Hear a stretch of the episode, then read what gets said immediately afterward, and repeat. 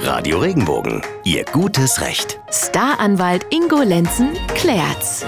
Die lieben Nachbarn, um die geht's heute. Die meisten von uns haben ja ein relativ gutes Verhältnis zu ihren Nachbarn, hoffe ich jedenfalls. Allerdings, wenn's mal knistert, ne, dann kann das schnell richtig nerven, denn so leicht wird man seine Nachbarn ja nicht los. Die wohnen ja nebendran. Ne? Ja, was also tun, wenn's Zoff gibt? Schreiben Sie uns über regenbogen.de. Unser Rechtsexperte Ingo Lenzen hört sich den Fall mal an und gibt Ihnen vorab schon mal eine kleine Einschätzung, damit Sie wissen, wie Sie sich am besten verhalten. Sven aus Mutterstadt hat uns da zum Beispiel einen interessanten Fall gemeldet. Er schreibt, das Auto meines Nachbarn parkt direkt neben meiner Rasenfläche, die ich derzeit abends immer bewässere.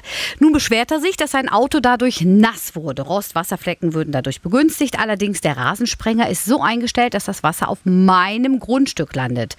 Nur gegen den Wind kann ich nichts machen. Kann mein Nachbar mit rechtlichen Schritten gegen mich vorgehen? Gute, spannende Frage. Ingo, was machen wir da? Ja, da würde ich, da würde ich ja mal sagen, dann warten wir doch mal die rechtlichen Schritte des Nachbarn ab. Also ich möchte wissen, welcher Schaden dem da entstanden sein soll oder entstehen sollte, wenn ein bisschen Wasser auf sein Auto kommt. Dann ist das tolle Auto ja vielleicht nicht mehr unbedingt frisch gewaschen. Vielleicht hat das auch einen Flecken abbekommen. Aber ich würde mal sagen, das ist was, was man aushalten muss als Nachbar. Ich verstehe ja, dass es nicht schön ist, wenn sein Auto immer nass wird, aber es ist einfach kein Schaden und wir haben auch nicht ein ganzes Jahr diese Beeinträchtigung, sondern nur ein paar Wochen.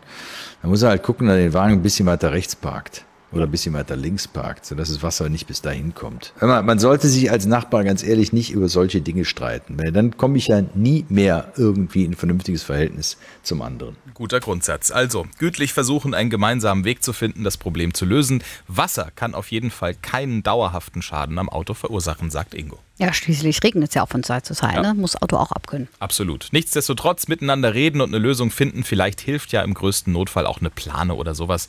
Wenn auch Sie eine Frage an unseren Rechtsexperten haben, nichts wie her damit. Ingo freut sich über regenbogen.de. Bis zum nächsten Mal.